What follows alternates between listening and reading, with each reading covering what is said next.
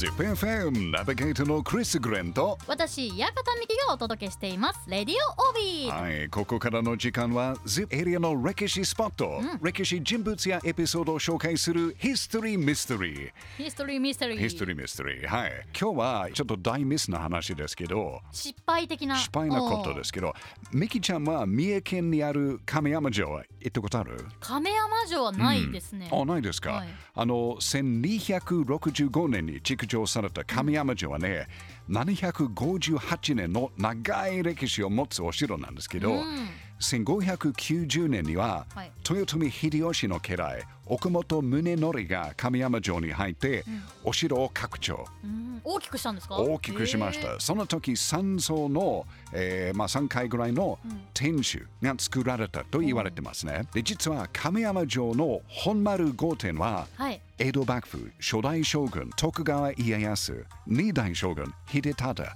三代将軍家光が京都へ行く時の宿泊施設としても使われました。え。ー、止まっていったんです。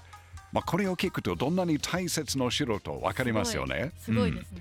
ただこの大切なお城亀山城の天守はね、1632年にある大名のミスによってうん。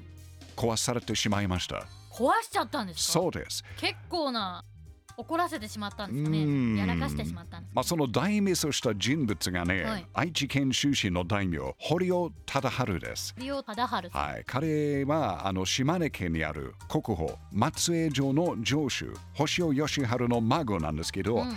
忠治はね幕府から亀山城の天守を修理してと命令されたことを受けて、ん。で亀山城の天守をまずバラバラにして修理をスタートしました、はい。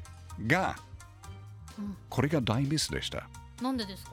うんミキちゃんなぜこれが大ミスと分かりますか？だってバラバラにしてまたそれをうまくこう組み合わさってうんねうん。こうまた作っていけば元に戻るんじゃないですか？はいはい。でも実はねはい。幕府が修理をお願いした亀山城はね、ん。三重県にある伊勢亀山城じゃなくて、ん。京都にある丹波亀山城でした、あ亀山城と言っても場所で全然違違う。うお城があって間違えてはい。そっちじゃない亀山城をバラバラにしちゃったんですね。バラバラにしましそれはたやっちゃいましたね。まさにどうする忠治ですよね、はい。まあ堀尾忠治によって間違えて壊された伊勢亀山城の天守は、うん。その後は建て直する許可はありませんでした。あじゃあもうバラバラになったまま。バラバラになってもういなくなったということであす。ら。もうその時代に本当に、えー修理するとか作り直すのはもう禁止でした。あそうなんですね。うん、ちょっと陰謀的な話ですけど、実はその後あの伊勢亀山城の天守は作り直してなかったんですけど、はい。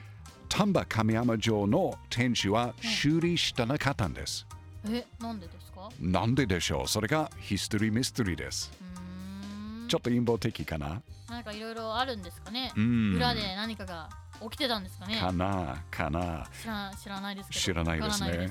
もう現在の亀山城にはね間違えて壊された天守が建っていた高い、えー石垣の上にはい多聞櫓というなんかまあ廊下に似てる櫓が建っています。